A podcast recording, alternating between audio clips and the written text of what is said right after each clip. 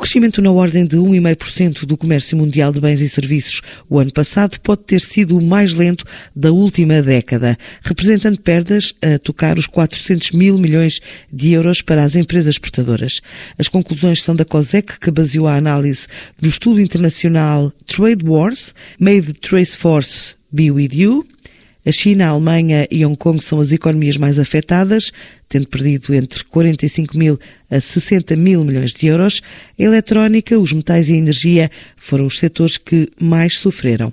Mas para este ano, a seguradora de créditos prevê uma ligeira melhoria do cenário na ordem dos dois pontos percentuais. E são dados comentados por Maria Celeste Agatong, a presidente do Conselho de Administração da COSEC. É, ao fim e ao cabo, é o Larepes, que tem o seu departamento de estudos, fez um estudo sobre o comércio de bens e serviços, eh, o que se tinha registado no último ano, em 2019 e chegou à conclusão que houve um crescimento uh, o mais lento da última década, de cerca de 1,5%.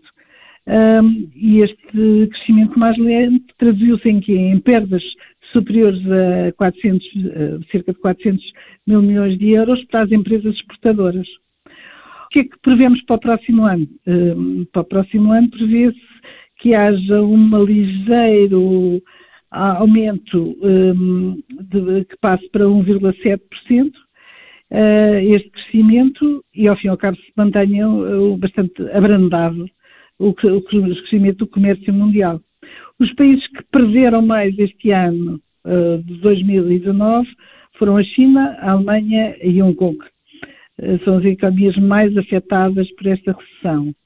E os setores mais afetados foram a eletrónica, os metais e a energia.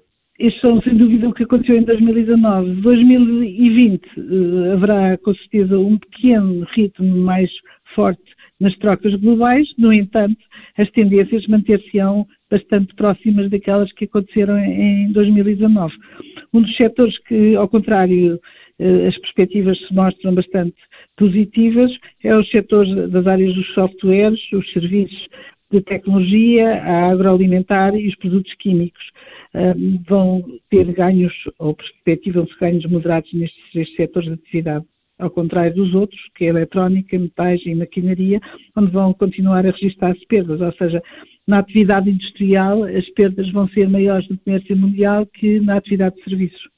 Portanto, eh, todos estes resultados já são resultado das tarifas impostas pelos Estados Unidos, como deve ficar claro. Agora, a grande dúvida é se vão ou não impor as tarifas para a Europa, sobretudo no setor automóvel.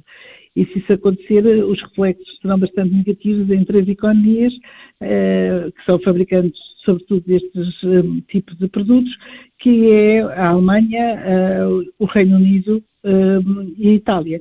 Serão os três países que serão mais afetados por isso. O retrato do comportamento do comércio internacional no arranque da nova década, depois das perdas da economia global na ordem dos 400 mil milhões de euros em 2019.